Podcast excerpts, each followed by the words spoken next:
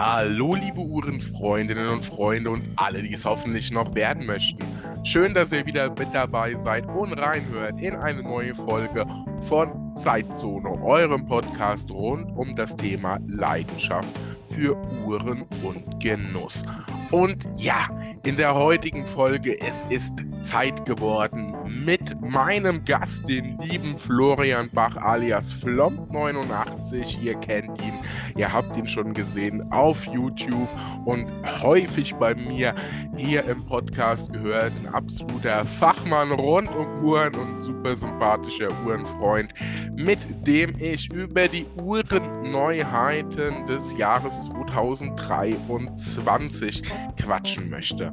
Ja, und es ist so, es ist ja vieles schon herausgekommen, über vieles wurde auch schon gesprochen, aber natürlich oft ein bisschen aufgeregt in diesem Headline ähm, wie ich das nenne. Ihr kennt das alles, früher hieß es N24, heute ist glaube ich, der TV-Sender Welt. Unten drunter läuft alle zwei Sekunden rein und raus, was denn gerade in der letzten Sekunde passiert ist und was aus dieser Nachricht in der zweiten Sekunde geworden ist. Und es hat sich nicht viel verändert. Ich glaube, ihr wisst, was ich meine. Und deswegen haben wir dieses Jahr einfach gesagt, okay, wir warten mal ein bisschen ab, wir gehen mal ein bisschen raus aus dem Trubel und nehmen dann in Ruhe eine coole Podcast-Folge auf, wo wir uns dieses zumindest bis zum Status quo Ende April jetzt ähm, die Neuheiten angucken, mal ein paar Highlights für uns rauspicken und das ein oder andere mal hervorheben, auf was man vielleicht so noch nicht geachtet hat. Es sind auf jeden Fall richtig coole, sehr spannende Uhren mit dabei und sogar die ein oder andere Info, die garantiert noch niemand hatte. und damit wünsche ich euch auch schon ganz viel Spaß mit dieser Podcast-Folge. Die Uhrenneuheiten 2023 mit Zeitzone und meinem Gast Florian Bach.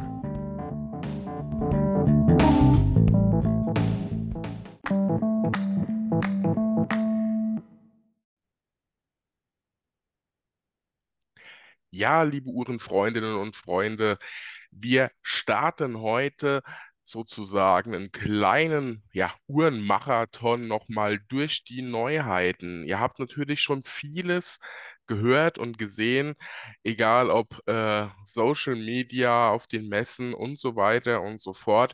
Doch der Mehrwert für euch heute ist definitiv, dass wir euch hier nochmal einen Überblick über eine größere Masse an Neuheiten geben, unsere Highlights hervorstellen und auch ähm, sagen oder aus unserer Sicht zumindest mal sagen, was ihr vielleicht auf dem Schirm haben sollt oder auch in Kauf wert ist. Dabei sind auch Uhren, ich sag mal, äh, für den kleinen Geldbeutel sowie für den ganz großen Geldbeutel oder vielleicht eher schon die Geldkassette. Jetzt habe ich so oft von Bier gesprochen. Wer ist mit dabei? Ihr solltet ihn kennen. Der liebe Florian Bach, seines Zeichens Flomp89. Und damit herzlich willkommen, lieber Flo. Hallo und danke, dass ich mal wieder dabei sein darf. Sehr, sehr gerne, ja. Und äh, für alle da draußen, die sagen, okay, 2023, jetzt sind wir schon im April, das mit Lotto war noch nichts und Co. Da habe ich für euch noch eine Idee. Bleibt bis zum Ende dran. Da gibt es nämlich noch ein richtig gutes Gewinnspiel und zwar bei dem lieben Flo. Ähm, und ich kann euch sagen, es gibt was zu gewinnen. Das können wir ja schon mal anteasern. Was absolut in den Trend fällt, was viele kennen und viele wollen und eine richtig coole Farbe ist auch noch mit dabei. Also, was wollen wir mehr? Ich denke, da verraten wir am Ende der Folge ein bisschen mehr. So sieht's aus, das machen wir. Ja, perfekt. Also, ihr seht wie immer, immer wenn Flo mit dabei ist, gibt es einen doppelten, dreifachen Mehrwert. Also, was, was will man mehr? So, dann schauen wir doch mal, ähm, auf die Neuheiten 2023. Ja, ähm, einige Messen waren jetzt schon und vieles hat man gesehen, aber ähm, ich würde sagen, dass zumindest mich persönlich, dass das mich so komplett fasziniert und abgeholt hat, war dieses Jahr jetzt nicht gerade die Fülle der Uhren. Wie ging es dir so dabei? Ja, es waren ein paar Sachen, die wirken mussten, wo ich sage, die sind es jetzt auf den zweiten Blick, wo ich mich noch näher mit auseinandersetzen muss. Es ist ja auch leider oft so, dass von der Vorstellung, bis dann die Uhren wirklich im Laden sind, einige Wochen bis Monate vergehen. Teilweise, je nach Lieferbarkeit, kriegt man sie so gut wie gar nicht zu Gesicht. Das macht es natürlich schwerer, sich da wirklich ein Bild von zu machen. Aber es gab so vier, fünf Modelle, die mir im Gedächtnis geblieben sind. Nicht nur von der Watches and Wonders, sondern auch im generellen Neuheiten, die bis Stand jetzt herausgekommen sind, wo ich sagen würde, die haben mich doch auf die eine oder andere Art sehr geflasht. Okay. Was war so dein absolutes Highlight bis jetzt? Im Prinzip ähm, tatsächlich war es ja die Kermit, muss ich sagen. Also von Oris. Ähm, das basiert ja auf der ProPilot X, eine Titanuhr 39 mm mit dem, äh, ich glaube, Kaliber 400 ist es, also auf jeden Fall ein hauseigenes Manufakturkaliber mit, ich meine, fünf Tagen Gangreserve. Und ähm, ja, Oris hat mal einen kleinen Wink in Richtung einer anderen großen Schweizer Marke gemacht und ein Limetten-Leimgrünes Zifferblatt äh, gemacht. Und immer am ersten eines jeden Monats kommt statt der 1 ein Kermit auf der Datumscheibe, auf der Datumscheibe und lacht einen entgegen. Das finde ich immer lustig, das ist cool. Das äh, ist einfach eine Uhr, die man mit Humor nehmen muss. Und die können jetzt mit Fug und Recht behaupten, sie haben die einzig wahre Kermit. Das stimmt. Während Oris das Original hat, hat eine gewisse andere Marke mit der Krone nur den Spitznamen gepachtet, wenn man so will. Ne? Aber es sind auch, äh, bevor jetzt wieder jemand, der es vielleicht noch nicht gesehen hat, wieder ähm, ja möglicherweise schon im Kopf sagt, okay, wenn diese Kermit nennen, dann ist das bestimmt wieder so eine Semi-Hommage. Äh, bei Oris definitiv nicht. Also das sind komplett unterschiedliche Uhren. Das Einzige, was sie verbindet, ist der Spitzname und das Original, in dem Fall bei Oris. Und eine sehr, sehr äh, schöne Uhr, vor allem mit der Farbe, dieses Grün, das wirkt ja, ähm, ihr kennt das ja alle, äh, wenn man in den gut beleuchteten Supermarkt um die Ecke geht und dieser saftig grüne Apfel da im Eck liegt, ne? äh, und total bestrahlt wird, so irgendwie finde ich das grün. Also auf jeden Fall eine richtig, richtig coole Uhr, ja. Ja, also mir hat es einfach Spaß gemacht, weil, wie gesagt, ich finde, man muss nicht alles tot ernst nehmen. Es gibt ja viele, äh, die in der Uhrenwelt sehr verbissen vorgehen, was das Sammeln angeht, was die Releases angeht, was auch die Verbissenheit äh, zu manchen Marken angeht, hinsichtlich Abneigung oder Zuneigung. Und hier ist es einfach eine lockere, schöne Uhr, die Spaß macht. Ich glaube, der Listenpreis liegt bei 4.400 Euro. Das Ganze ist eine offizielle Kooperation mit, bei wem liegen die Rechte, was Kermit angeht? Ich glaube Disney mittlerweile, ich bin mir aber nicht sicher. Ähm, auf jeden Fall ist es offiziell und ähm, ja, es ist einfach eine Farbe, die ins Auge sticht. Das Ganze in der Titanuhr mit Manufakturkaliber und ähm, ich finde, das ist ein rundum gelungenes äh, Projekt geworden, das Oris da angegangen hat. Und das war mein Überraschungshighlight, weil damit habe ich in keinster Art und Weise gerechnet. Ja, also ähm, damit war tatsächlich nicht zu rechnen, das stimmt. Dass Farben dieses Jahr eine größere Rolle spielen, da kommen wir ja gleich noch bei verschiedenen anderen Marken dazu. Da ist ja teilweise echt Sachen dabei, wo ich zumindest schlucken musste. Ähm, ich sag nur Tag heuer, aber gut. Und äh, wer es mag, da ist über Geschmack lässt sich ja bekanntlich nicht streiten. Aber ähm, was ich vor allem interessant finde, ist, ähm, Farbe wurde ja schon ins Spiel gebracht, so über die letzten ein, zwei, drei Jahre. Aber dieses Jahr, jetzt bin ich nicht gerade der Farbenguru, aber es sind alles so sommerliche, die Farben sind so sommerlich hell äh, und äh, interpretiert. Ich weiß gar nicht, wie ich das ausdrücken soll. Aber dieses, es die Blautöne, die Grüntöne und so weiter und so fort. Ähm, ja, wenn das von euch jemand draußen genau beschreiben kann, ich bin ich um Feedback immer froh, aber ähm, äh, oder auch manche Uhren mit diesem gelben Ziffernblatt, ne? Äh, das ist alles so, ja, Zitronengelb sagt man doch, ne? Nicht so dieses dunkle Sonnengelb, sondern so Zitronengelb, so, ja, die Farben sind alle frisch und sommerlich. Mal Genau, gucken. fast schon grell, würde ich sagen, teilweise. Also wirklich, ich finde jetzt, um bei der Oris nochmal zu bleiben, das geht schon fast in dieses Neon-Orange. Also das knallt mal ganz platt gesagt schon richtig. Also man sieht auf einigen Metern Entfernung, da ist Farbe am Handgelenk.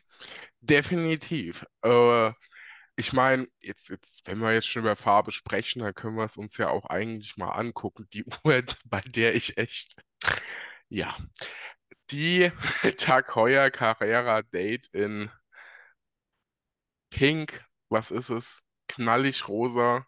Ja, das ist Ähm, pink. Ich würde pink sagen. also das ist, äh, ich meine, gut, jetzt äh, kann man sich ja wieder drüber streiten, auch heutzutage, für wen die Farbe ist oder so. Ich würde jetzt natürlich so sagen, es ist da wahrscheinlich eher eine Uhr ähm, für ein weibliches Handgelenk. Andererseits, wer es tragen will, kann es ja natürlich tragen. Aber ähm, das ist schon, das ist schon so grell, das erinnert mich irgendwie so an diesen, diesen pinkfarbenen Textmarker. Ja, ich, ich weiß genau, was du meinst, aber ich, ich muss sagen, ich finde es eigentlich ganz cool. Also für mich wäre es nichts. Ich bin bei dir. Ich würde das auch eher in der weiblichen Welt verorten, wobei wie immer äh, tra getragen wird, wem es gefällt und was gefällt, wird getragen. Also immer frei von jeglichen Vorurteilen einfach anziehen, was gefällt. Da bin ich großer Fan von. Ähm, aber ich habe zum Beispiel mit meiner Frau geredet, die meinte, sie findet die Uhr sehr, sehr schön. Sie mag halt nur reine Stahluhren in dem Falle nicht. Also da müsste irgendwie zumindest ein goldfarbener Anteil da sein. Das muss nicht aus Gold sein, aber ähnlich wie bei der Tissot PRX Quarz, die ist ja auch goldfarben beschichtet.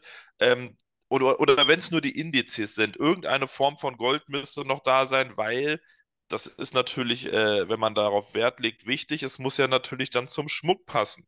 Ja, und äh, goldfarbener Schmuck mit Edelstahluhr es gibt zwar Bicolor, wo ich auch großer Fan von bin, aber viele sagen ja, das geht nicht. Ja, deswegen war das ein Ausschlusskriterium. Aber die Zifferblattfarbe kam gut an. Ich versuche mir jetzt gerade diese Uhr in Gold vorzustellen. Nicht, in, nicht die Uhr in Gold, das ist Katastrophe. Ah, ich wollte gerade sagen, ja. Partiell, partiell. Nimm Okay. nur die, nur die Indizes in Gold oder nimm nur ein Teil des, nur das Mittelglied, äh, nur das mittlere Glied beim Band in, in Gelb-Gold. Ah, ja. Mhm. Nur so Geschichten. Vollgold wäre eine absolute Katastrophe, dann kannst du es auch im Kaugummiautomat irgendwie verkaufen. Ja, ich finde, das, das ging dann so in die Richtung. Äh, ich meine, die Uhr hat ihre Daseinsberechtigung, aber ist schon gemacht, einfach nur um zu zeigen, ich bin da. Die ähm, Vollgold Day, äh, Daytona mit dem äh, grünen Ziffernblatt, ne? Die, äh, Ja, ja, ja, die äh, Dingsbums, sag, sag schon, na. Ich, mir fällt der Nickname nicht ein. Ihr seht, ich habe mit Rolex nicht so viel zu tun. ja, ja, das ist äh, die Rapper Kermit, ne?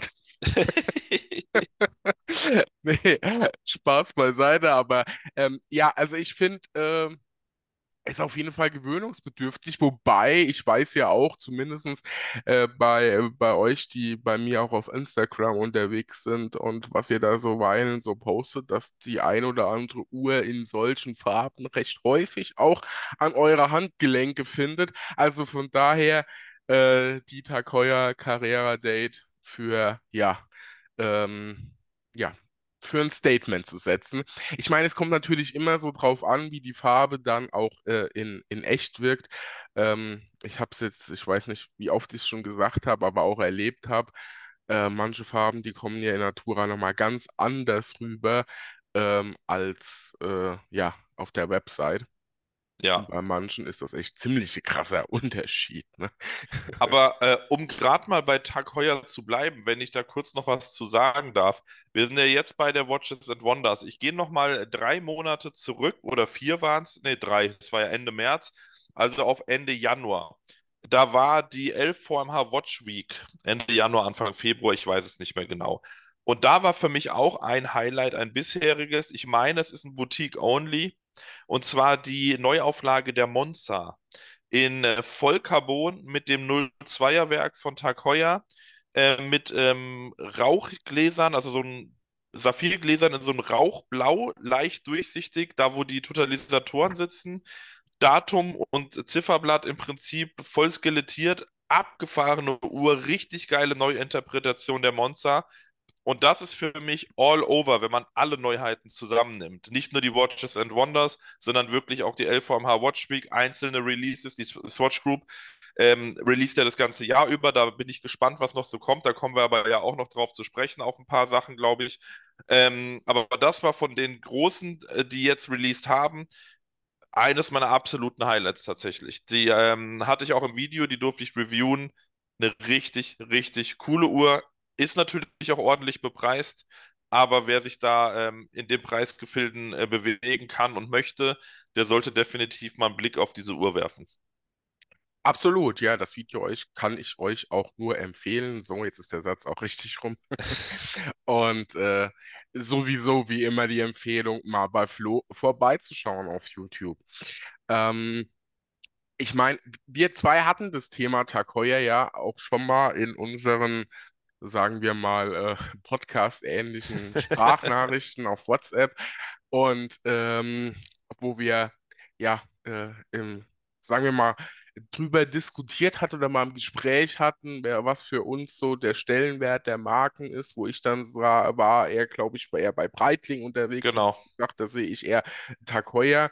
Und ähm, auch so von, von der, von der Marke Tag heuer, wie die sich sozusagen oder wie versucht wird, im positiven Sinne, die jetzt auch ein bisschen anzuheben, hochzuheben, auch in der, in, im, im Preissegment.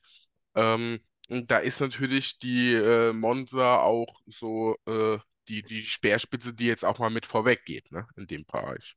Klar, wenn du jetzt äh, Tourbillon und Co. außen vor lässt, dann definitiv, ja. Genau, ja. Nee, also auf jeden Fall eine sehr, sehr spannende Uhr. Generell, äh, Gute Tag Heuer bleibt äh, sich sportlich sozusagen treu.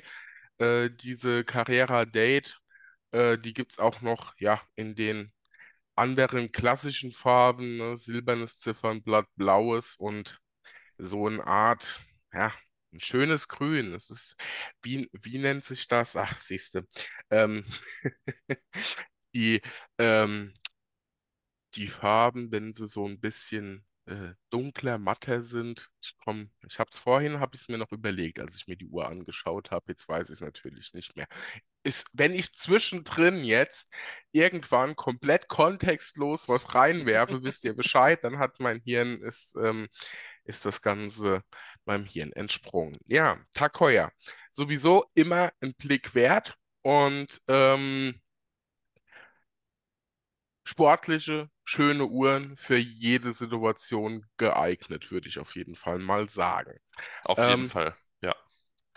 hast du, äh, jetzt haben wir gesagt, okay, die Monza ist für dich äh, ja wahrscheinlich so die Neuheit schlechthin. Ansonsten, Kermit, hast du noch äh, irgendwas, wo du sagst, wenn wir jetzt mal so die goldenen drei, ne, sehen, eine dritte Uhr, wo du sagst, ja, die hat mich total abgeholt. Ähm, das sind im Prinzip zwei Uhren, ähm, wovon ich eine dann wieder ausschließe. Ich begründe das kurz. Also ich muss kurz ausholen. Ähm, ich finde die Oyster Perpetual in 41 Millimeter mit diesem Bubble-Zifferblatt von Rolex sehr, sehr cool. Ihr wisst ja, die, die mich kennen, die dies nicht äh, tun, die werden es jetzt kennenlernen. Ich mag ausgefallene Uhren sehr gerne. Und ich mag äh, nischige Brands recht gerne. Nischig ist Rolex jetzt nicht, deswegen greift hier ersteres. Die Uhr ist ausgefallen. Sie ist bunt, sie ist aber durchdacht, weil die Bubbles auf der Uhr, auf dem Zifferblatt sind ja alles Farben von Oyster Perpetual Zifferblättern, die sich hier widerspiegeln. Die Grundlage ist das hellblaue Blatt und dann eben diese bunten Blasen da drauf. Das Ganze in der Oyster Perpetual 41, die eigentlich eher schlicht und sportlich daherkommt, war für mich, für Rolex sehr, sehr mutig und sehr überraschend und eigentlich wirklich sehr cool. Und ähm, in einem innerhalb des Rolex-Kosmoses ähm, vertretbaren Preissegment. Wir reden immer noch von sehr viel Geld, das ist vollkommen klar. Das finde ich sehr gut und das wäre mein Platz 3. Eigentlich war es die Ingenieur von IWC, die ich ähm, wegen des ikonischen Genta-Designs sehr, sehr gut finde und ähm, die mich insgesamt sehr gepackt hat. Gerade das blaue Zifferblatt. Damit geht dann einher ähm, ein polierter Teil äh, des Bandes. Äh, bei den anderen zwei Varianten ist das nicht so. Da ist das Band etwas anders dargestellt. Da ist nur das Problem, ich mag zum einen die ähm, Politik dahinter nicht. Ähm, bei Rolex mag ich die auch nicht bis ins Letzte, aber da löst sich das ja gerade so, dass man zumindest etwas einfacher als vorher an die Uhren kommt. Bei EWC, sofern ich es gehört habe, korrigiert mich da aber gerne, wenn ich falsch liege, ist die Ingenieur wohl Boutique Only gedacht, was in Deutschland problematisch ist, weil wir haben kaum Boutiquen. Ich glaube, es gibt sogar nur eine in München und sonst wüsste ich es gar nicht. In Frankfurt gab es mal eine, die hat zu. Ich weiß nicht, wo sonst noch Boutiquen sind. Und zum anderen, und das ist der entscheidende Punkt, die liegt einfach bei über 13.000 Euro für eine Stahl-Dreizeiger-Uhr mit einem normalen Werk, das auch in Uhren in der Preisliga von 3.000, 4.000 Euro verbaut werden. Ich bin jetzt niemand, der sich daran aufhängt, dass äh, ein Standardwerk in Anführungszeichen verbaut wird. Es ist trotzdem Manufaktur innerhalb des Konzerns. Ähm, das stört mich nicht unbedingt, aber dann muss irgendwie ein Material mich besonders ansprechen oder ähm, irgendwas Neues an der Uhr sein und das ist es nicht. Es ist letztlich ein altbewährtes Genta-Design in der Edelstahluhr und das alles passt für mich nicht zusammen. Deswegen ist sie von Platz 3 gestoßen worden und die Rolex nimmt Platz 3 ein. Perfekt erklärt und hergeführt.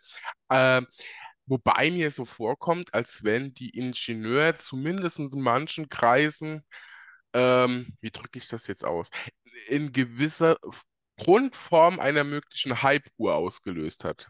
Oder wie siehst du das? Definitiv. Also ich muss sagen, bei mir hat das auch erstmal, also mein allererster äh, Step war, wow, geile Uhr. Und ich habe erstmal den einen oder anderen ähm, Kollegen angerufen, der vor Ort war und gesagt, ey, wie ist dein Live-Eindruck? Was was ist mit der Uhr? Wie komme ich da dran? Wie stehen die Chancen und so weiter? Bis ich dann erfahren habe, was sie kostet und was sie bietet. Und dann hat sich das Ganze wieder etwas relativiert ähm, weil ich einfach dann ähm, ja das ins Verhältnis gesetzt habe und das passt für mich rein subjektiv nicht, aber es ist wie immer, das muss es einem einfach persönlich wert sein. Wer sagt, er will ein Genta-Design, ein ikonisches und sagt, eine AP und eine Patek kosten ein Vielfaches und das ist sozusagen das dritte reale Genta-Design und das kostet eben nur in Anführungszeichen 13.000 im Gegensatz zu AP und Patek. Ja, dem sei es gegönnt und der kann da guten Gewissens zuschlagen. Ich sehe es halt ein bisschen anders wenn man, wenn man jetzt dieses Design will, das ja einige auf, mittlerweile echt viele aufgegriffen haben, ne? Selbst Tissot mit der PRX, wenn man so will, ähm, wäre ja auch eine Alternative dann auch, wenn man jetzt nicht unbedingt wirklich die Ingenieur möchte, auch mal so ein bisschen Richtung Tudor Royal zu gehen. Ne? Genau, wobei die PRX ja selber an ein hauseigenes Modell auch angelehnt ist, an, aus den äh, 70er Jahren. Stimmt, ich weiß ja. jetzt nicht, ob das damals schon Genta inspiriert war oder ob es einfach in der Zeit so war, dass man diesen Weg des Designs gewählt hat. Das weiß ich jetzt natürlich nicht. Ich sag's mal so, man hat es zur richtigen Zeit wiederentdeckt. Ne? Ich glaube, so kann man ja, das sagen. Das ist gut formuliert. so, und es ist soweit, ja? Ich werf's jetzt kontextlos ein. Pastellfarben, ich hab's rausgefunden. Sehr gut. Ach, mein innerer Monk äh, atmet gerade ganz tief durch. Man hört's, man hört's, ja. Ich kann ja sowas nicht haben, wenn du was äh, einfach irgendwo im Hinterstübchen im Kopf suchst und nicht mehr findest. Aber gut, jetzt wisst ihr hoffentlich alle, was ich meine mit den Pastellfarben. Keine Ahnung, wie ich die beschreiben soll. Googelt, wenn ihr es nicht wisst. So, ja, sehr, sehr spannend. Bevor ich mal das ein oder andere Highlight noch aufzähle, das ich persönlich oder das mich total abgeholt hat, und ich muss euch tatsächlich sagen, es ist tatsächlich, also mir würde es schwerfallen, jetzt eine Dreierliste zu machen. Also ich habe eine Sache sozusagen, die mich total abgeholt hat und, und vieles weitere finde ich sehr gut, aber würde ich jetzt nicht unbedingt äh, haben müssen sofort, aber äh, Flo, du kennst das genauso. Es gibt so viele Uhren, die siehst du beim ersten Mal, findest du so schlimm oder eben toll. Und mhm. beim zweiten Mal ändert sich das komplett oder irgendwann musst du sie haben oder so. Also, äh, ja. Richtig, ja. Das ist natürlich so eine Sache. Ja, ich würde sagen, wir, ähm, wir, wir müssen ja einmal einfach drüber sprechen. Du hast da jetzt schon ein bisschen was gesagt. Das Thema Rolex äh, ist, kommt hier ja oft, äh, ja, ich will jetzt nicht sagen zu kurz, aber steht nicht so immer im Fokus ähm, bei uns, beziehungsweise hier bei mir. Ähm, Also ich fand das Thema äh, mit der GMT Master 2 und dem Jubiläe Bicolor, das ist schon toll, ne? Ja, sehr, sehr schöne Uhr, definitiv. Ich bin ja eh so ein Freund von Schwarz mit Gold. Ich finde das, das, also es ist ja, ähm, ich meine, dieses ja, Gold-Champagnerfarbene Ziffernblatt ähm, mit eben Gold oder Bicolor ähm, finde ich sehr, sehr toll, aber manchmal würde, also schwierig. Ich glaube, dass Schwarz und Gold einfach unfassbar gut harmonieren, ne? Also selbst besser wie Blau, meines Erachtens. Aber gut, das ist äh, wie immer sehr subjektiv, aber da muss ich sagen, das hat mich von Rolex sehr abgeholt, ist wie immer nicht die Welt neu erfunden, aber ist mal ein Klassiker, sehr, ja, elegant interpretiert, würde ich sagen, von der Farbe her. Ja, vor allem, was mir anfangs gar nicht aufgefallen ist, war die zweigeteilte Lünette. Ich habe die am Anfangs nur als schwarz gesehen, aber dieses schwarz-graue macht dann nochmal so einen besonderen äh, Pfiff irgendwie an der Uhr. Das stimmt, auf jeden Fall. Ähm, es wirkt tatsächlich beim Anschauen so, äh, als würde immer in, in, ich sag mal, ein Lichtverhältnis, irgendwie ein Sonnenspiel oder so stattfinden. Dabei ist es tatsächlich grau, ne? Also das ist schon schön gemacht, ja. Und äh, in üblicher Rolex-Qualität, ich denke, da brauchen wir nicht drüber zu diskutieren. Für mich eine tolle Uhr, wenn man einfach so dran käme, würde sie wahrscheinlich dann auch mal früher oder später auf der Liste landen. Aber dazu haben wir ja schon genug gesagt. Vielleicht ändert sich's ja. Und jetzt, jetzt müssen wir ja drüber sprechen, ne? die Uhr von Rolex, bei der ich, wie soll ich sagen, ich meine, gut, die Gehäuseform haut einem jetzt nicht vom Hocker, kennt man schon, aber das Ziffernblatt ähm, ist ja für Rolex schon fast, wie soll ich sagen, total mutig, ne? Das ist ja schon Bungee-Springen ohne Seil. Auf jeden Fall. Und äh, das ist ja im Prinzip setzt sich das ja fort bei denen. Ähm, die Uhr, die nicht gelistet ist, ist ja die, ähm, diese Day-Date-Nummer mit, mit diesen Emotionen und Emojis. Ich weiß nicht, ob du die gesehen hast, mit diesen Puzzleteilen auf dem Genau, Zifferblatt. ja. Mhm. Ähm, die ist ja nicht offiziell gelistet, meine ich, aber tauchte dann trotzdem überall auf. Ich finde es absolut grandios. Die Rolex-Fanatiker sagen natürlich, "Äh, das ist nicht cool und es ist eine Rapper-Uhr und bla bla bla. Aber ähm, ich finde es einfach cool, dass Rolex mal mutig ist und mal weg von diesem sehr konservativen geht und hin zu was, ähm, ja, mutigen, bunten, ausgefallenen, weil so werden mehrere Zielgruppen abgeholt und bedient und eben nicht nur diejenigen, die diese äh, berühmte Modellpflege wollen und ähm, andere drücken es als Langeweile aus, sondern es wird alles und jeder abgeholt. Ja, und ähm, in, in dem Fall die Uhr mit dem ja, hellblauen Ziffernblatt und den verschiedenen Formen, Blasen, Ballons, Bälle, wie, wie Kreise, wie man es auch immer nennen will. Ich weiß gar nicht, was da eigentlich so dahinter steckt. Ähm, ja, also es ist auf jeden Fall erstmal Rolex untypisch, ne? Auf jeden Auf jeden Fall. Fall, ja, ja, ja. Ähm, ich finde, es ist, also bei Rolex ist es ja so, und das ist gar nicht despektierlich gemeint, aber Rolex ist schon so ein bisschen die konservative Marke. Ich meine, das verkörpern sie ja allein schon deswegen, weil, ne, also man da ja jetzt nicht alle zwei Jahre die Welt umschmeißt und das äh, Rad neu erfindet. Ja, auch irgendwo zu Recht. Ich meine, äh, sie sind ja nicht da, wo sie sind, ohne Grund. Aber ähm, jetzt war man ja auch die letzten Jahre mit Farbe trotzdem recht zurückhaltend. Oder hat er nochmal was gebracht, was man schon hatte, vielleicht in einer anderen Konstellation? Ähm, dagegen ist das ja jetzt schon, äh, ja, erfrischend. Ich bin mal gespannt. Ich würde mir jetzt mal an dieser Stelle wünschen, dass Rolex vielleicht auch mal, was das Gehäuse betrifft, oder einfach mal eine Uhr macht, die nicht so äh, vielleicht eine, eine neue Linie sozusagen auch ins, in, ins Leben ruft und mal so ein bisschen mutig äh, voranschreitet. Aber dann schauen wir mal, ne?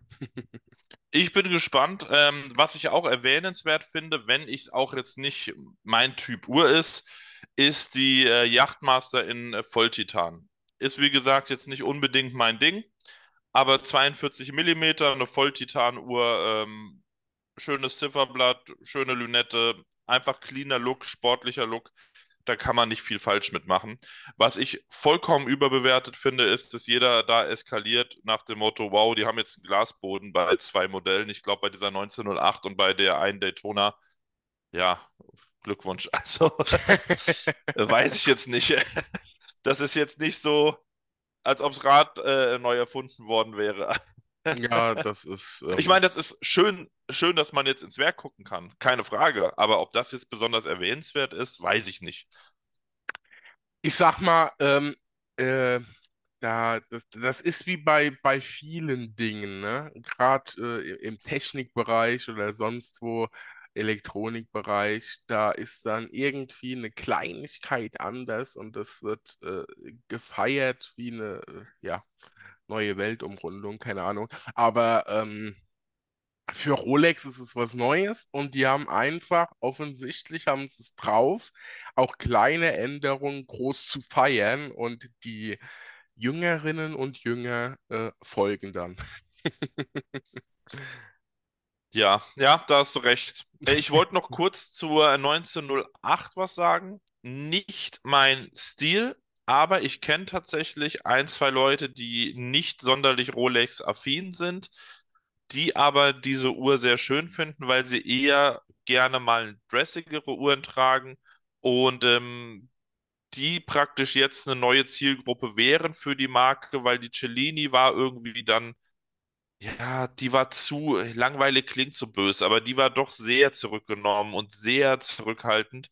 Und hier finde ich, ist es eine Uhr, die fällt ins Auge, die fällt auf in dem Sinne, als dass man merkt, man hat eine Uhr am Handgelenk, aber die ist nicht aufdringlich und trotzdem ist es eine hochwertige, schöne Luxusuhr und eben, eine, eben ja, eine Rolex am Handgelenk.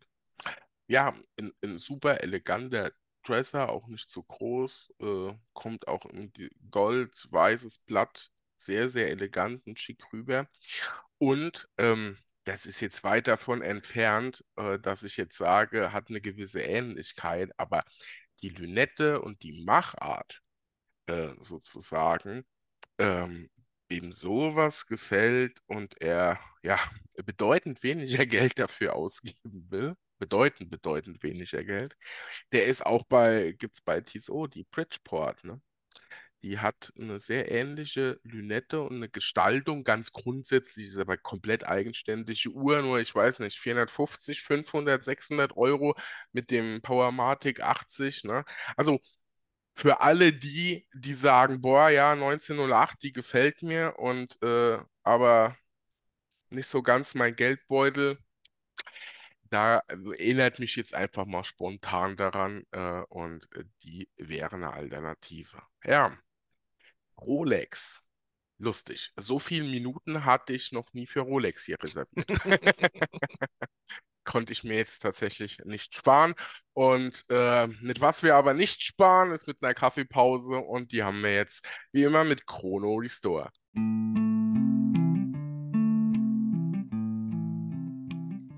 Ja, kurz die Stimme geölt mit Kaffee, damit sie wieder läuft wie ein frisch revisioniertes Uhrwerk und wir weitermachen können. Ihr habt keinen Uhrmacher in der Nähe, wohnt zum Beispiel irgendwo auf dem Land. Ihr braucht einen Uhrmacherservice, der bequem, einfach und transparent ist. Dann seid ihr genau richtig bei meinem Partner Chrono Restore. Dort bekommt ihr erstklassigen Uhrmacherservice deutschlandweit. Egal wo ihr in Deutschland wohnt, eure eure Uhr wird sicher zu Chrono Restore in Bayern gesendet. Zukünftig sogar ganz bequem mit einer Versandbox zu euch nach Hause, die bei euch abgeholt wird.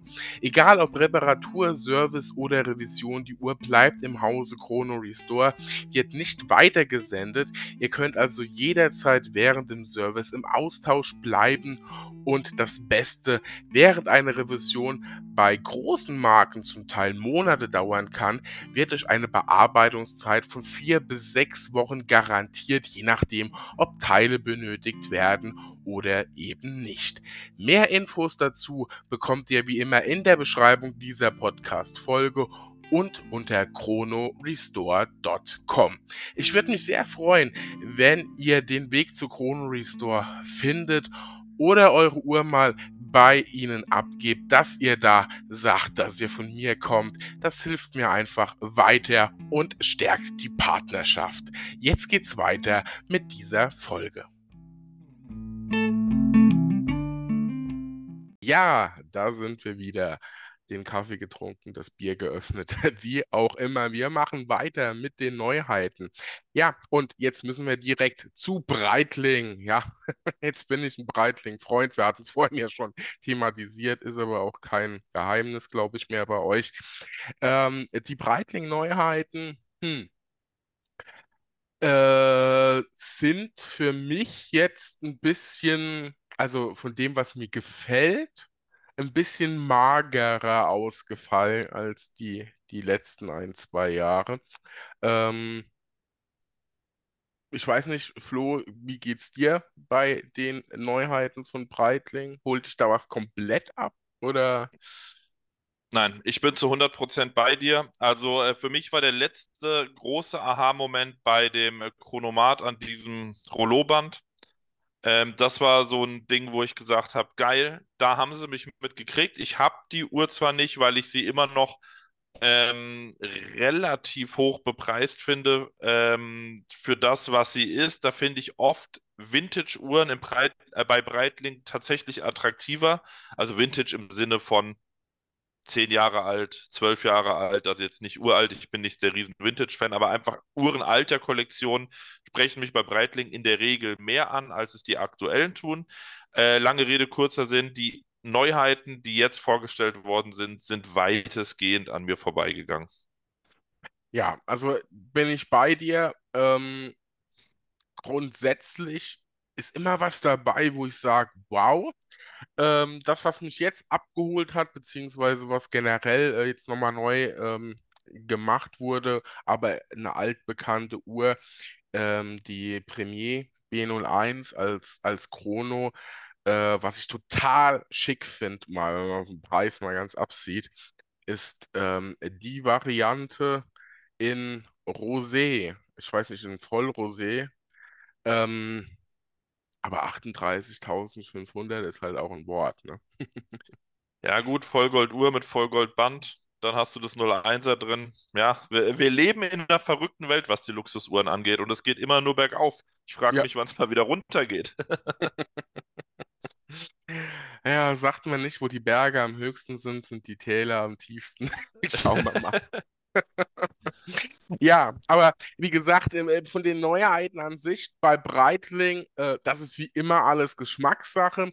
Die, ähm, die äh, Top Time beispielsweise ist natürlich sehr, äh, sehr, ja, oldschool, schön, erinnert natürlich an, an Rennsport, aber auch einfach an, ähm, ja, ich weiß nicht, bei Breitling sehe ich sowas immer, äh, wenn ich auf einem alten, coolen Motorrad sitze, in einem Oldtimer oder so, finde ich einfach, da würde die Uhr so ein bisschen für mich hingehören.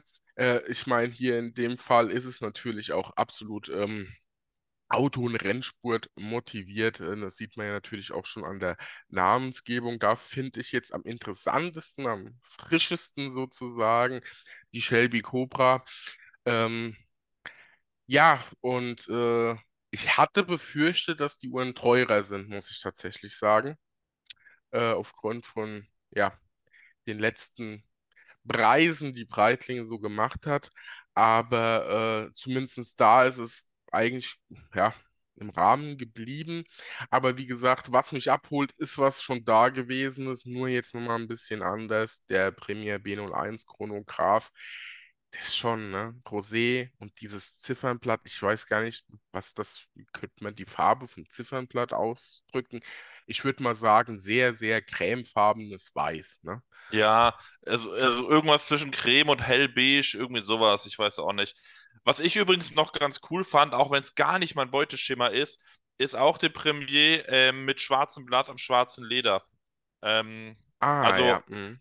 ganz klassische Uhr, trotzdem mit sportlichem Touch, passt null in mein Beuteschema, würde ich mir aber gerne einfach mal live angucken, weil ich glaube, dass das eine, eine coole Mischung ist aus wirklich einer sehr eleganten Uhr, gerade durch das Band, ähm, aber auch der notwendigen Sportlichkeit durch den Chrono und durch eben ja der, den Gehäuseshape und äh, alles, was die Uhr sonst noch zu bieten hat wäre was, was mich jetzt rein vom Bild her anspricht, ist nichts, was ich jetzt als Must-Have für die Sammlung sehen würde, aber war einfach was, wo ich mal kurz mit den Augen hängen geblieben bin.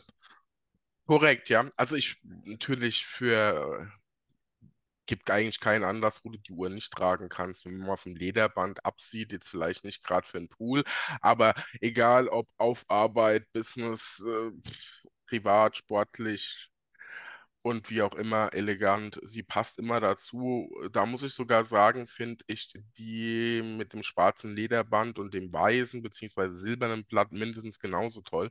Also die zwei ähm, sehr, sehr schöne Uhren. Ähm, das heißt eigentlich ja auch, unterm Strich finden wir beide in der Premier-Kollektion sozusagen, die aber ja optisch schon so da gewesen ist, nochmal das ein oder andere Highlight bei Breitling für uns. Ähm, sind wir mal gespannt, was kommt äh, und was sich der liebe Herr Kern noch so alles einfallen lässt. Ja. Jawohl. Ansonsten ähm, fand ich sehr interessant äh, die Größe, also die, die, der, Durchmesser beziehungsweise auch die Farbgebung der ähm, ähm, Cartier Santos in Grün. Ne? Ähm, die ist ja jetzt nochmal ein, ein Stück breiter geworden. Ähm, und ja, das Grün, ich kann es nicht beschreiben, es sieht aus, wie heißt der Edelstein, der grün ist? Maragd? Nee, der ist, glaube ich, rot. Rubin? Nee, umgekehrt. Keine Ach, Ahnung. Ja. Da habe ich wieder ein Fass aufgemacht. Rubin ist rot, das weiß ich, aber ansonsten keine Ahnung. Smaragd ist, glaube ich, blau. Und das Grüne, ja. Ihr wisst, ihr könnt es googeln. Ja, das ist ja ein interaktiver Podcast zum Mitmachen. genau, ja.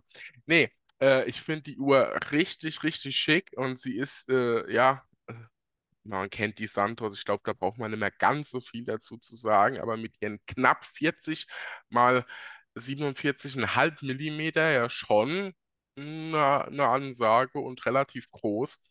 Äh, und könnte ich mir in diesem Grün auch sehr, sehr gut äh, tatsächlich an mir vorstellen. Normal ähm, bin ich ja, was Cartier und Santos betrifft, jetzt überhaupt nicht abgeholt oder sage, ja, also ich verstehe es, dass man so toll findet, alles klar, aber es ist irgendwie nicht meins, ne?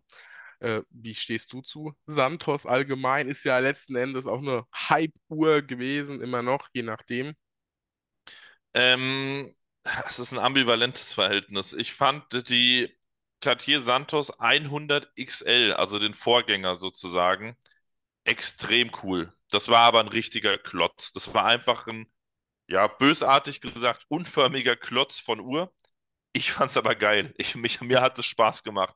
Ich hatte die ein, zweimal die Gelegenheit, die ans Handgelenk zu legen und es war einfach eine coole Uhr. Die war sehr präsent, sehr hoch, sehr groß.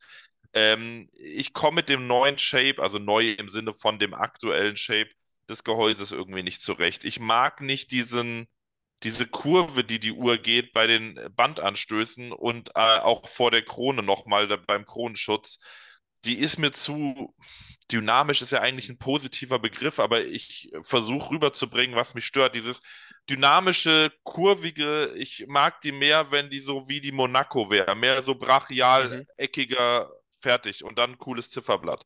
Das wäre mehr so meins. Das würde für mich auch mehr passen zu diesem Look mit den Schrauben am Band, äh, diesem ich sag mal, Industrial Look, wobei Cartier ja eher eine Schmuckmarke ist, die eher filigran ist und nicht so Industrial-mäßig. Da würde ich dann eher Hublot anführen. Nichtsdestotrotz, äh, das Gehäuse, mit dem komme ich nicht klar. Von daher ist das für mich immer raus. Okay. also hier äh, folgst du dem Hype definitiv nicht. Ich meine, ich auch nicht. Ich finde das nur in diesem Grün. Übrigens, heute kommt mein innerer Monk voll auf seine Kosten. Smaragd ist der grüne Edelstein. ähm, Ich, ich, ich, glaube, wir brauchen in Zukunft, wenn wir so, ähm, wenn wir gemeinsam Podcast aufnehmen oder einen Uhrenstammtisch aufnehmen, wie bei denen, die es kennen und sich für Fußball interessieren, sonntags morgens äh, im Doppelpass, so ein Phrasenschwein oder so, ne? Wo wir dann immer drei Euro einwerfen und am Ende des Jahres äh, geht das für einen guten Zweck raus oder so. Ja, ich glaube, Finde ich da, gut, ja. da wird sich wahrscheinlich schon ein bisschen was zusammentun, habe ich das Gefühl. Ja, genau. Nee, super. Cartier, ja. Ähm, ich will mal noch so im, im Blicke auf äh, die Zielgerade dieser Folge, bevor wir noch ein, zwei, drei Highlights äh, hervorheben, mal noch äh, auf ein paar Uhren schauen, die so ein bisschen für den günstigeren Geldbeutel gedacht sind. Ähm, da sind wir zum Beispiel auch bei Seiko zu Hause, die jetzt über, und wenn ich jetzt nicht ganz falsch liege, hat die Seiko 5 Sports Jubiläum? Letztes Jahr, dieses Jahr? Ich meine dieses. glaube dieses. Ich bin mir aber nicht sicher. Ich habe neulich mit äh, Seiko gesprochen, da war irgendwie die Rede von, aber ich will mich da jetzt nicht festnageln lassen. Genau, also ich, ich meine dieses Jahr. Ähm, und äh, ja, lange Rede, kurzer Sinn. Daher, wie man es ja auch so kennt, ist manchmal ordentlich was äh, in der Five Sports Reihe herausgekommen. Äh, kommen auch noch einige Sondermodelle wieder raus für die Sammlerinnen und Sammler unter euch. Ähm, da gibt es ja jedes Jahr total ausgefallene äh, Modelle und sehr interessante Geschichten dahinter, von dem, ich sag mal, Manga-inspirierten bis allem, was das Herz begehrt, äh, genauso wie die Gitarristenuhr und so weiter und so fort. Bei Seiko sind wir jetzt bei den aktuellen Five Sports Modellen so um die 339 Euro, die, die neuen. Ähm, finde ich, die ist ja immer die SRP K Nummern sozusagen.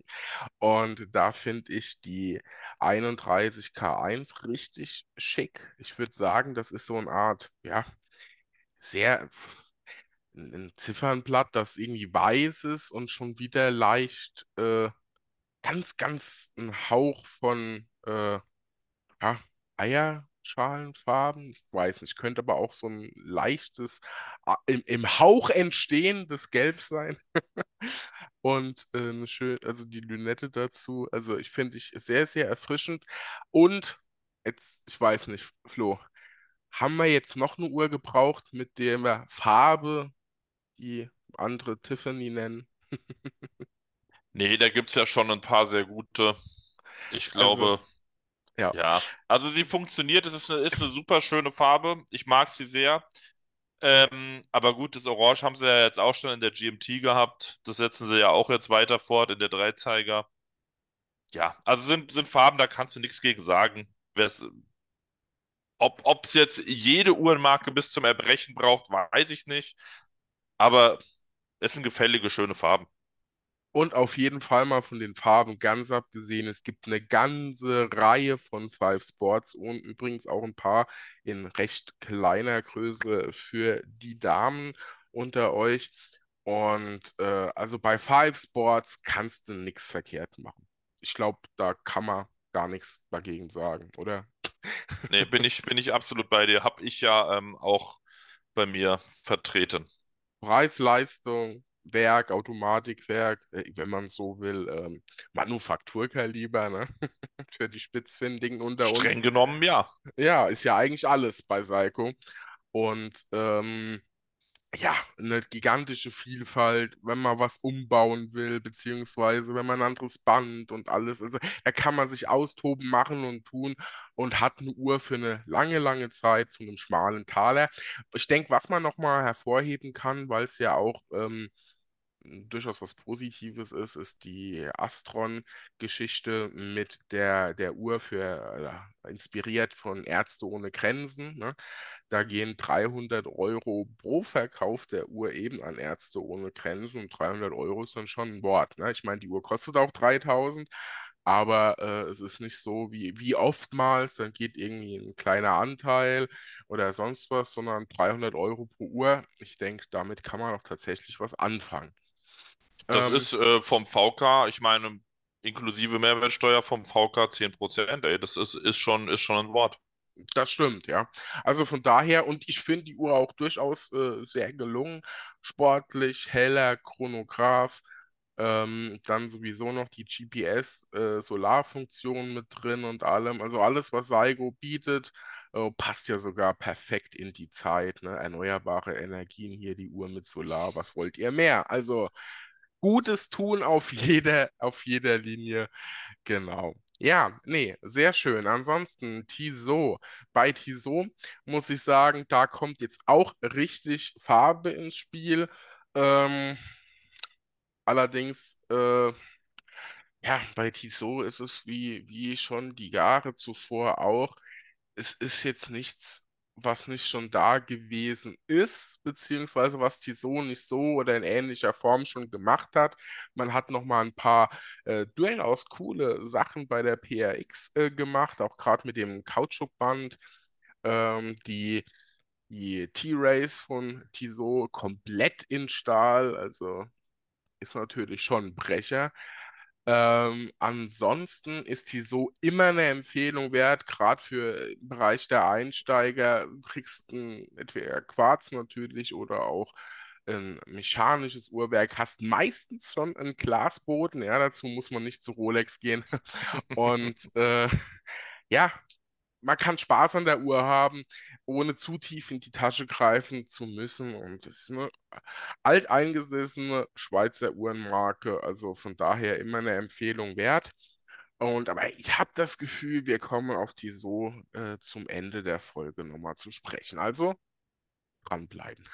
So sieht's aus. Aber Tissot, noch äh, meine zwei Sätze dazu, äh, auch von meiner Seite immer eine Empfehlung wert. Äh, vor allem finde ich eine Marke, die immer geht, egal, aber ähnlich, äh, ähnliches gilt auch für Seiko.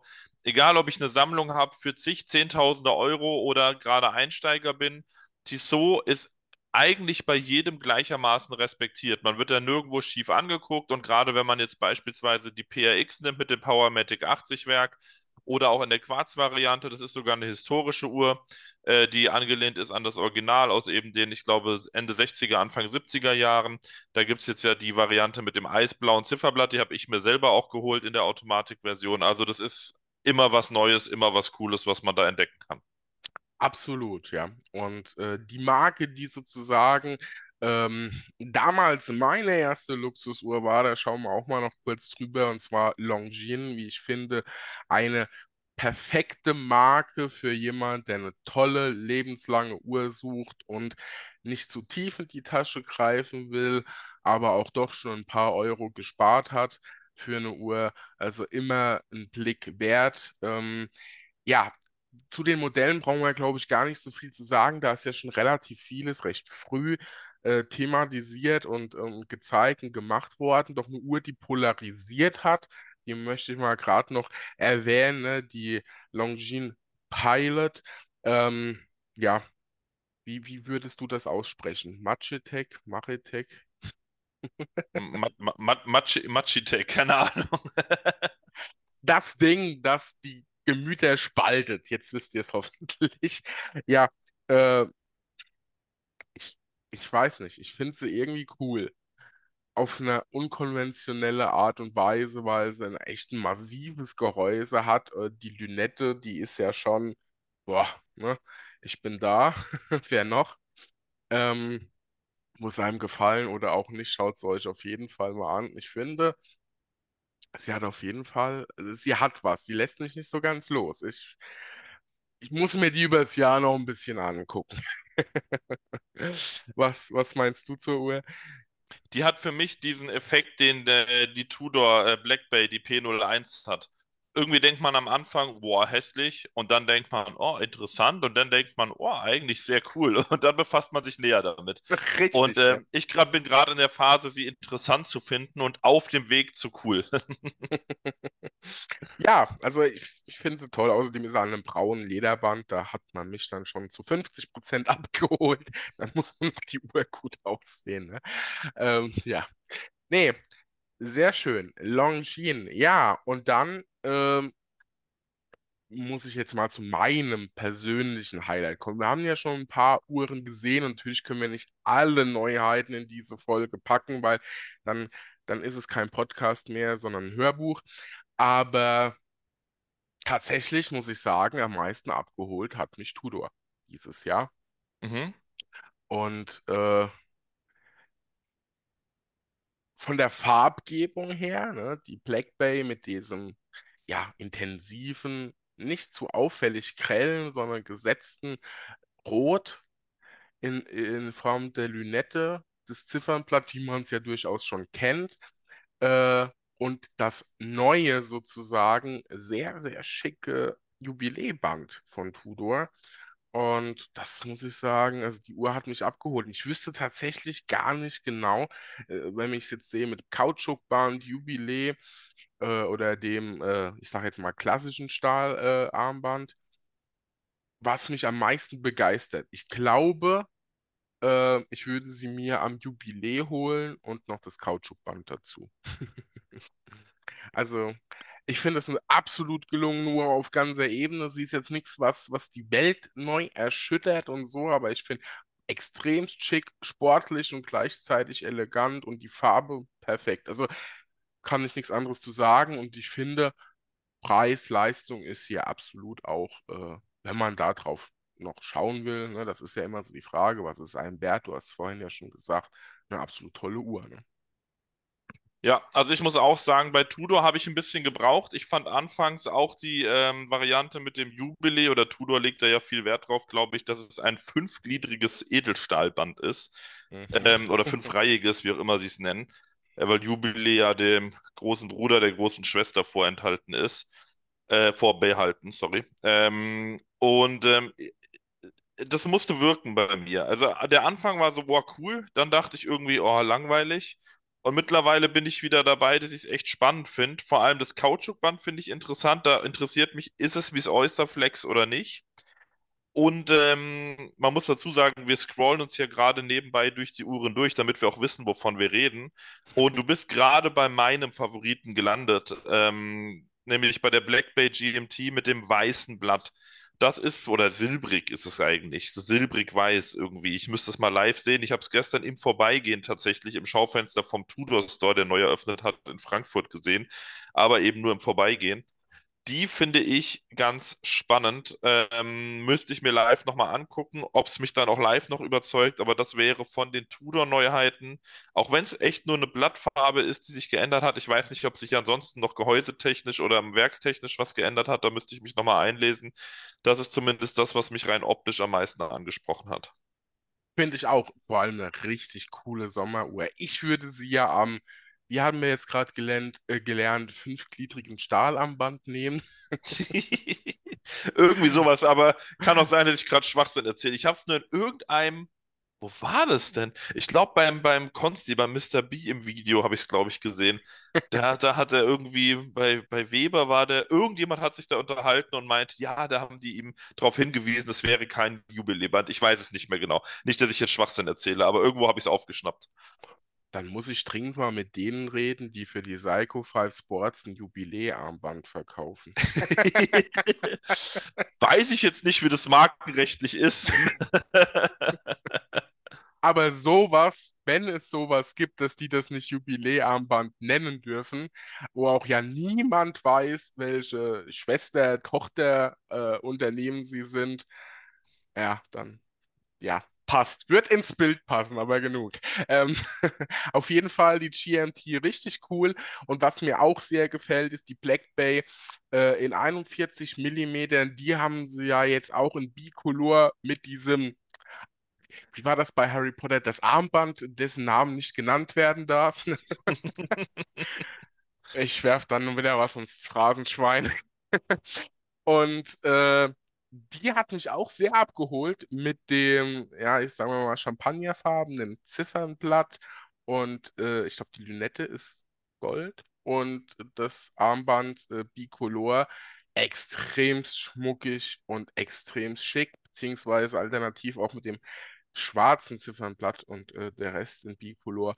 Eine brutal schöne Uhr für ein gutes, gutes Geld und ich muss sagen, ja, also Wie gesagt, äh, Tudor ist so dieses Jahr auf jeden Fall äh, meins. Ich habe ja die Royal, da kamen ja jetzt auch nochmal ganz neue Farbspiele und Co. heraus. Schaut euch das gerne mal an. Aber ähm, ich denke, ja, bei Tudor kann man eh nicht so viel verkehrt machen. Ich finde, Preis-Leistung ist hier echt gut.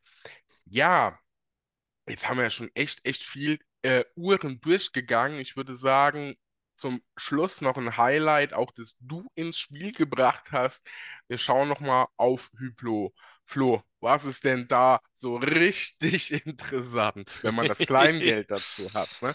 Ja, ihr wisst ja, ausgefallene Uhren sind meins und ich äh, scrollte gestern, wir nehmen das Ganze ja ein bisschen im Voraus auf, ähm, scrollte ich durch die ähm, News bei Instagram und ähm, ja, habe gesehen, es gibt eine neue Sang Bleu und zwar die Spirit of Big Bang Sang Bleu.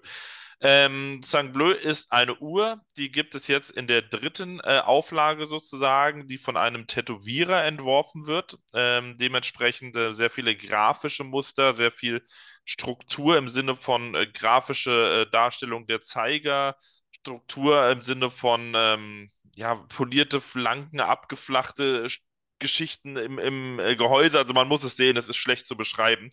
Ja, das kam jetzt raus in ähm, verschiedenen Varianten. Ähm, abgefahrenes Ding, 42 Millimeter, ähm, ein Titan in der All-Black-Variante. Ich nehme an, das wird Keramik sein oder in King Gold oder wer es richtig krachen lassen will, Titan voll besetzt äh, mit äh, Brillanten. Und das Ganze erstreckt sich von 30.000 Euro, also 29.600 Euro in der Titan-Version bis zu der King Gold-Variante äh, 52.700 jeweils am, ich nehme an, es wird Kautschuk oder Leder sein, Band in Schwarz. Ähm, ja, abgefahrene Uhr. Ich glaube, jeweils limitiert, also zumindest in den drei Standardvarianten auf 200 Stück. Bin ich mir aber nicht ganz sicher gerade.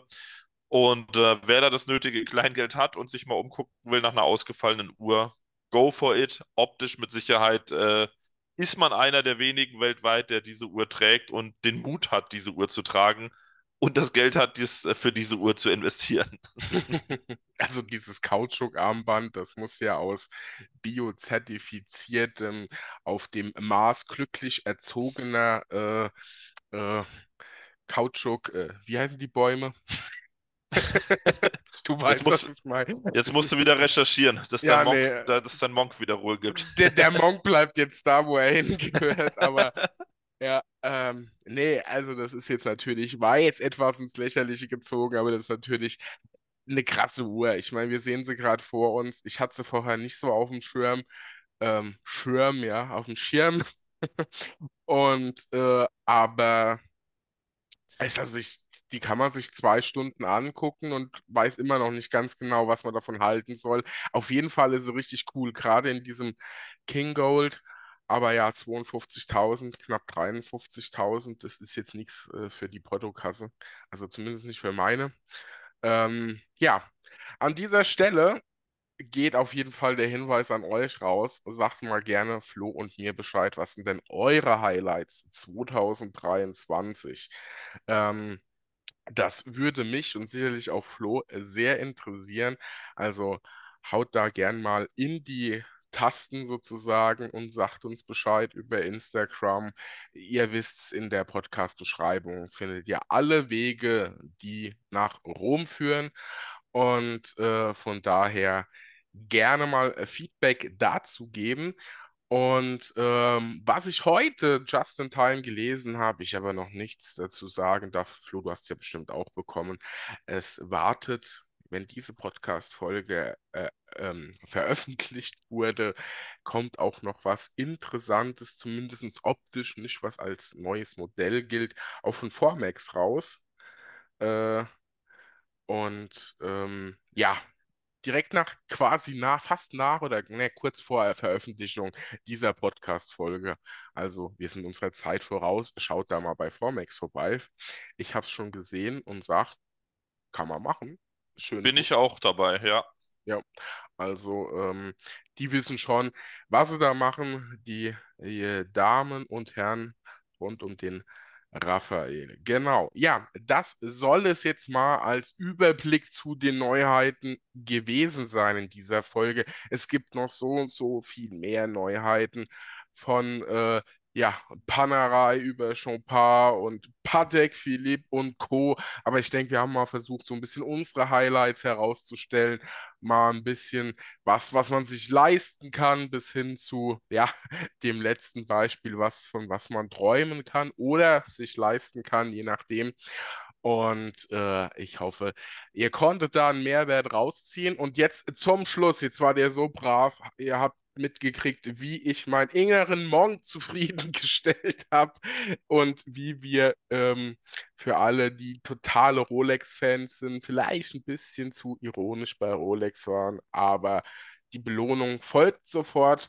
Und zwar mit einem tollen Gewinnspiel bei Flo. Erzähl uns mal, was gibt's denn da?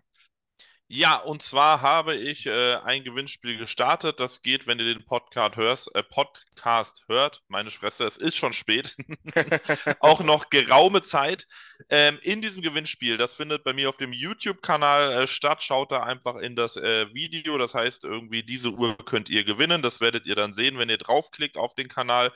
Könnt ihr als Hauptpreis ähm, von mir gekauft für euch und dann zur Verlosung bereitgestellt eine Tissot PRX in der Quarz-Variante in dem an eine große Schmuckmarke erinnernden grün-türkis-Farbton gewinnen. Eine wirklich coole, sehr, sehr schöne Uhr für den Sommer, für den Frühling und eigentlich für jede Gelegenheit. Und äh, diejenigen, die da kein Glück haben, für die gibt es noch ein Buch, alles über Fake-Uhren, das kam jetzt neu raus. Ziemlich spannendes Buch, habe ich mir selber auch geholt, ist noch original verschweißt, dieses Exemplar, das ich verlose, ähm, wo man eben lernen kann, wie unterscheidet man Fakes von Originalen und was bewegt eigentlich Käufer von Fake-Uhren dazu, Fake-Uhren zu kaufen, auch ein bisschen psychologische Hintergründe.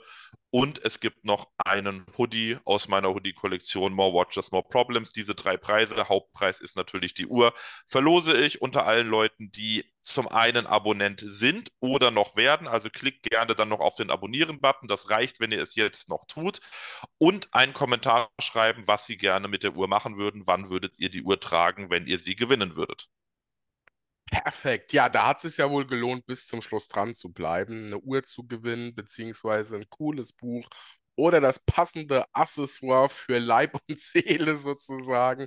Ähm, ja, ich verlinke euch das alles natürlich in der Beschreibung dieser Podcast-Folge. Ansonsten an dieser Stelle sei erwähnt, schaut auf jeden Fall mal auf YouTube vorbei unter Flomp89. Ihr kennt das Spiel. Ne? Liken, abonnieren, Glocke und so weiter und so fort.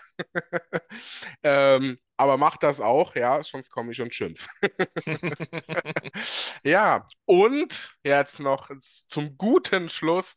Ähm, wer auch mal die ein oder andere Frage ganz unkompliziert an mich, an die Community und auch an den lieben Flo stellen will, der klickt in der Podcast-Beschreibung auf den Link zum Zeitzone, ja, zur Zeitzone Telegram-Gruppe, ist dann mit dabei und da findet in der Regel ein cooler Austausch statt. Es gibt immer ein paar coole Fotos von Uhren. Und ja, ihr erreicht uns, glaube ich, maximal unkompliziert. Das sei nochmal erwähnt.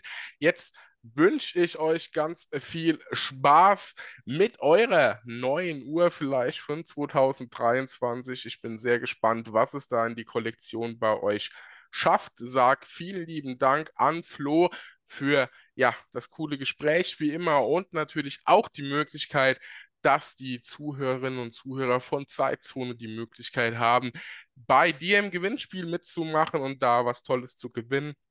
Und ja, mehr gibt es, glaube ich, nicht zu sagen. Ne? Ja, vielen Dank, äh, dass ich dabei sein durfte. Es hat sehr viel Spaß gemacht und ich glaube, wir haben da gut unseren Senf zu allen Neuheiten oder zu den meisten abgeben können. Absolut, da bin ich mir sicher. Und wie immer, äh, nehmt's mit Humor, auch wenn wir den einen oder anderen Spruch bringen. Ich denke, wir wollen ja beim Podcast hören nicht einschlafen. Dazu gibt es tolle Beruhigungsmusik, ne?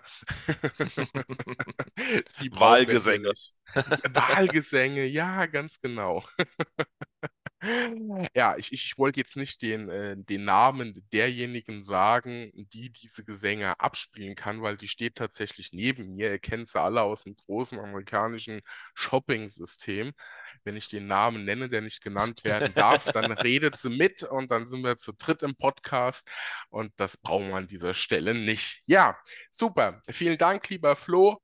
Gewinnspiel dran denken, Telegram-Gruppe, ihr habt es gehört, jetzt bin ich ruhig. Wünsche euch eine tolle Zeit, wann immer ihr diese Folge hört.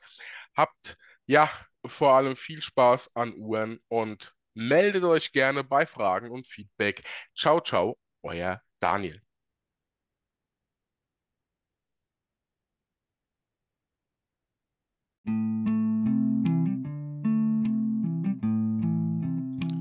Liebe Uhrenfreundinnen und Freunde, das war's mit dieser Podcast-Folge. Ich hoffe, sie hat euch gefallen und ihr schenkt mir ein Abo meines Podcast-Kanals bei eurem Streaming-Dienst. Und nun, ja, now it's time to perform Your Watches. Und das geht am besten mit meinem Partner Watch Performance. Dort bekommt ihr jegliches Uhrenzubehör von der Uhrenrolle bis zum Armband. Ein besonderer Geheimtipp für alle Seiko-Freunde und Seiko-Modder. Hier findet ihr erstklassige Stahlarmbänder, ob Oyster oder Jubiläe für eure Seiko 5 Sports. Ich selbst nutze diese Bänder ganz aktiv, habe auch Kautschukbänder und so weiter von Watch Performance findet ihr auch auf meinem Instagram-Kanal. Und ja, mehr zu Watch Performance findet ihr in der Beschreibung dieser Podcast-Folge und auf watch-performance.com. Wenn etwas für euch dabei ist und ihr bei Watch Performance fündig werdet. Auch hier freue ich mich natürlich, wenn ihr davon hören lässt und Bescheid sagt, dass ihr von mir kommt. Vielen Dank, ciao, ciao, macht's gut.